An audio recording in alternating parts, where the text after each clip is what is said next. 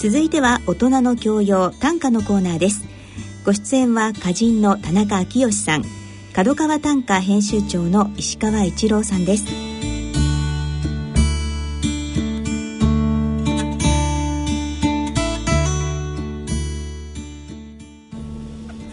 ご機嫌いかがでしょうか？田中昭義です。ご機嫌いかがでしょうか？角川短歌編集長石川一郎です今回は、えー、角川短歌12月号いよいよ年の瀬ですけれども石川編集長12月号ももう力作ですよね。そうですね。最後の力を振り絞ってという、ね、はい、えいつも以上に労力をかけて作りまして。はい。特集が結構、はい、あの今年を象徴する時事的なトピックをきっかけに、はい、えっと、いろんな組んでみた特集が多いかなっていうのがこの12月号で、まずあの大きな特集がいろいろある中で大特集の一番目に来るのが平和の歌、はい、ということですけれども。そうですね。これはあの今年が戦後70年ということで、はい、いろんな各紙でいろんな特集が組まれたり、はい、えー、世間的にもいろいろな戦争について考える機会があったかと思うんですけど。で折しも編集時期にこの安保関連法案がこう成立してっていうデモの報道がいろいろあって歌人でもね結構そのシンポジウムとかがありまして、はい、で今回この、えー、我々の特集では戦争とその裏返しであるこの平和ってことを、えーと、深く考えていこうというような特集で平和の歌っていう特集しまして、はい、具体的にはその日々の我々のこの今こう歩いたり、うん、仕事に行ったりとか食事をしたりとかそういうことを日々の営みというその当たり前のことがねいかにこのありがたいことかっていう、はい、そういうのが分かるような歌をいろいろ取り上げながらえー、それこそが今まさに今我々は平和の真っ只中にいるその価値みたいなことをちょっと考えられたらなと思って作った特集です、はい、平和の歌というと普通はこう8月の時のあの戦争映とかそういったものをイメージするんですけれども、はい、今回この特集を読みながらすごくあの平和の歌の1ペー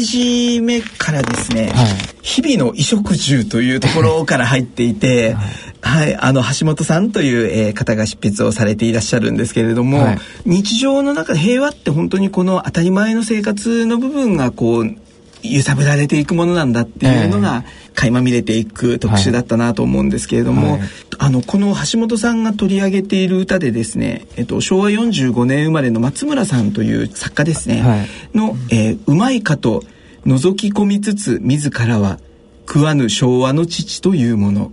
うまいかと覗き込みつつ自らは食わぬ昭和の父というものというこう昭和のお父さん像を取り上げていてあの一見平和の歌とこう、えー、なかなか結びつかないような歌なんですけれども確かに日々の衣食住という切り口になるとこの昭和のお父さんがこう生きてくる感じというか、えー、そうですね、はい、すごくなんか日常生活あってこそのこういろんな平和なんだっていうのを改めて感じさせてくれる面白い特集だなと思ったんですけれども、はい、すごくでもそういう中でも伊藤和彦さんが、えっと、鳥獣を書いた回の中では、はい、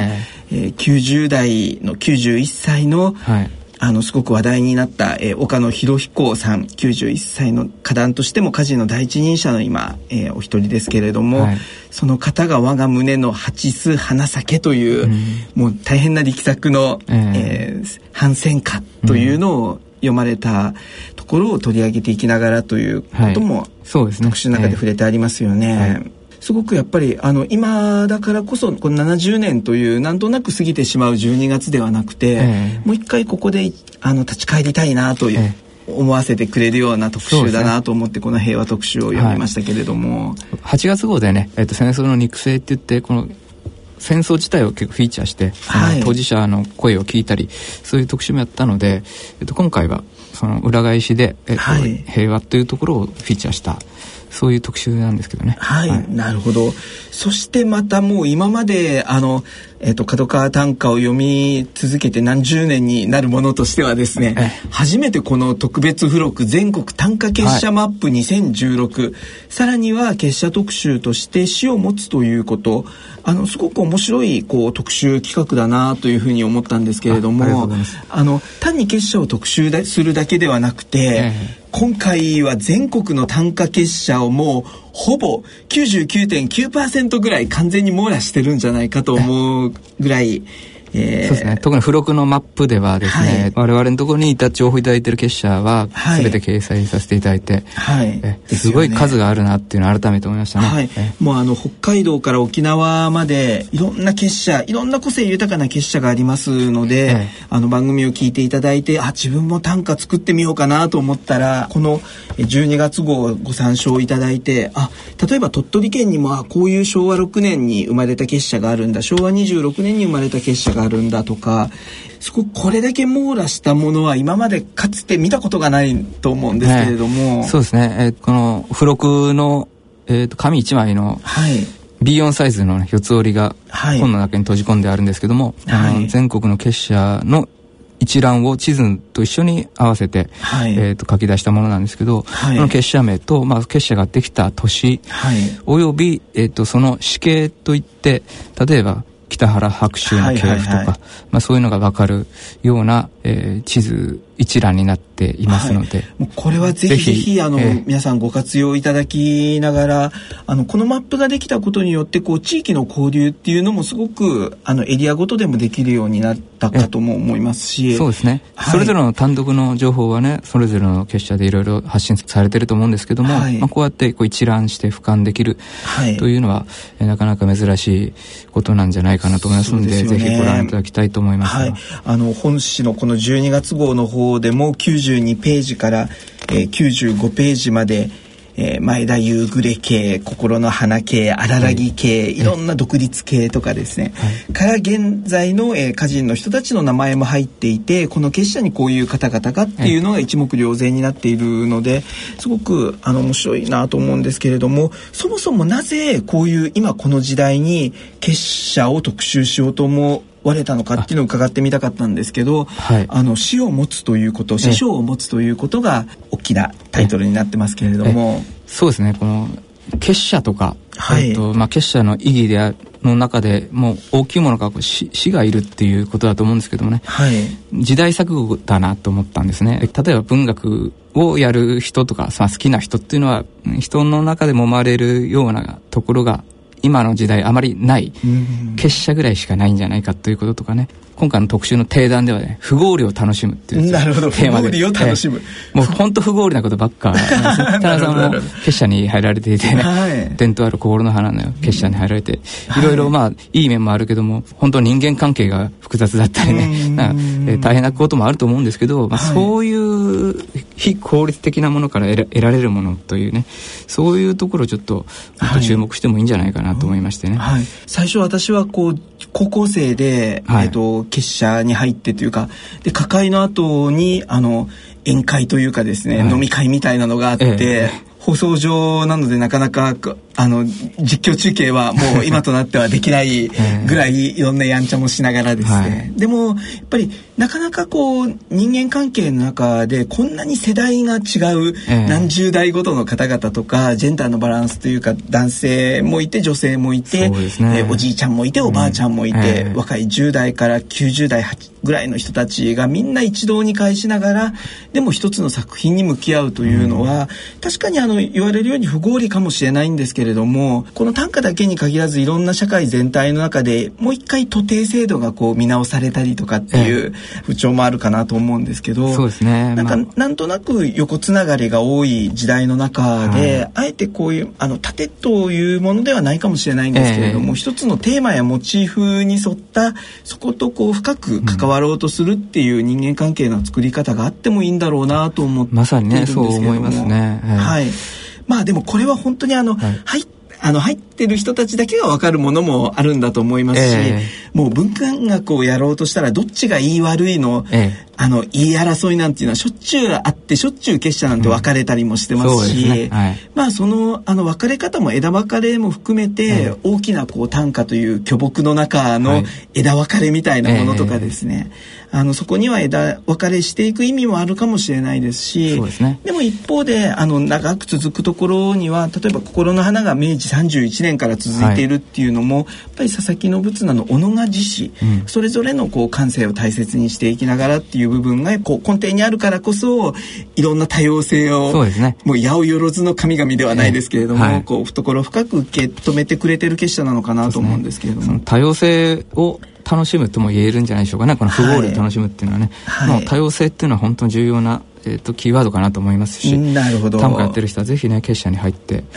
もらえるといいなと思ってます。そうですね。はい、もう日常生活はまた違った人間関係が構築できるだろうなというふうには思いますけれども、えー、仲のいい横のつながりは黙っててもねできますね。あの構築できるけどこういうあの不合理な体験っていうのは、はい、自ら飛び込んでいかないと、はい、というところがあるのでね、はい、ぜひあの短歌やってる人はあの全国結社マップを参考にですね、お近くの結社にの門を叩いて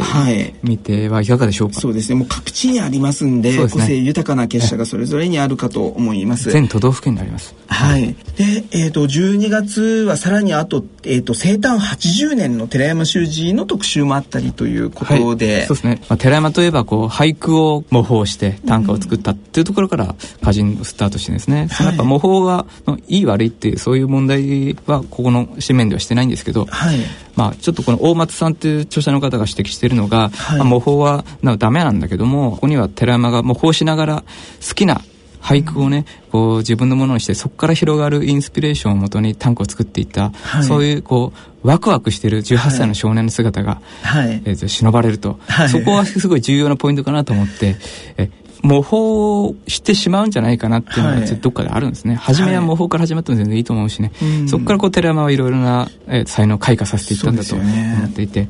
模倣の先にあるものっていうのをちょっと考えた論考を2本載せています。はい、わ、かりました。あの私もすごく寺山修司が大好きで短歌を始めて、はい、あの行った人間の一人でもあるので初期のそういうのが10代の寺山にあったとしてもうその後の活躍のいろんな仕方とか、ね、いろんな寺山修司像を見ているので、はい、あそういうところから入ったんだっていう、逆にですね、あの中村草田尾かとか 誰々かっていうなんかそこの面白さをこう感じながら、はい、すごく10代で多感で表現していこうっていう時に、教科書とは違う世界を目指そうとした時に、あのいろんな素材に向き合い始めて。いったというこの、ね、なんかあの、うん、いいなと思う作品を集めに行って収穫し始めて、うん、種をまく苗木をあっちこっちに見出しに行ってたようには私個人としては思いますけれども、はいね。えー、そんな寺山修司の特集もある12月号、読み応え満点ですのでぜひ、えー、ご覧いただけたらと思います。そして、えー、公募単価館ですけれども石川編集長のおすすめの一首というのは、はい、数多い、えーと、終作の中からこの一首を選ばせてもらいました、はい、えーと、香川久さんの選の特選に入った歌です、はい、石川県の鈴木真理さん、はい、夜7時メールを送る。今晩も一人ニュースと向き合う母に。夜7時メールを送る。今晩も一人ニュースと向き合う母に、はい、という歌ですね。一人一人ニュースと向き合う母っていう、はい、えー、お母さんのその情景なりないしその心情みたいのが非常によく伝わってきていて、はい、ですね、まあ、一人にしていて申し訳ないなっていう気持ちと、はい、でこの解説のところにその別の歌で、家や子の気配を消してメール書く寂しいと母は泣かないようにという歌もあったらしいんですけどもえっとまあこれを合わせて読むと一層ですねその母親思いのその鈴木真理さんのね、えっと気持ちが非常に伝わってくる一首だなと思いました。はい買いました。あの特別こう難しい表現をしているわけでもなくでも夜7時っていう時間設定によってあの、えー、そういう導入から入っていくとか、えー、こうあの作者なりにいろんな工夫のある中で、はい、でもお母さんへの気持ちが素直に伝わってくるっていう感じですし、ね。はい、分かりました。もういろんな作品がある中で今回は渡辺次さんが、はい、えーと、この番組でも以前、えー、ご紹介した渡辺次さんが105歳になって105歳へ150歩も歩いたか昨日も今日も同じこの道という一首を渡辺次さん105歳の作品を松平芽子さんが、えー、特選第1首目で選んでいるという状況でで、ね、105歳へ150歩、はい、はい、すごいなという感じですけれどもそうです、ね、もう10代から105歳まで、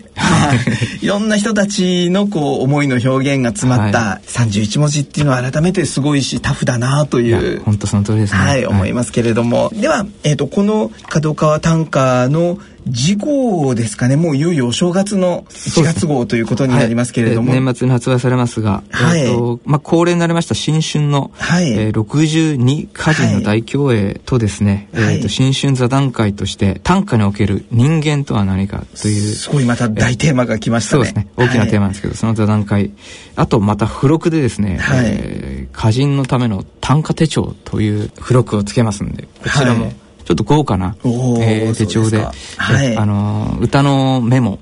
等に非常に使いやすく、付録ではその付録の巻末には、百人一首とかですね、はい、角川短歌賞歴代歌人とか、はい、長空賞歴代歌人とか、えーと、歌のデータ生活情報みたいなもの満載のですね、はい、えーと、使える手帳ですので使いやすさを、ね、複数の歌人にインタビューして、はい、えーと、歌人の英知を結集してですね作った短歌手帳がつきますのでこちらも付録が続きますが楽しみにしてほしいと思います。はい、えー、ぜひえー、お読みいただけたらと思います。それでは、えー、来月のこのコーナーでお会いしましょう。さようなら。さようなら。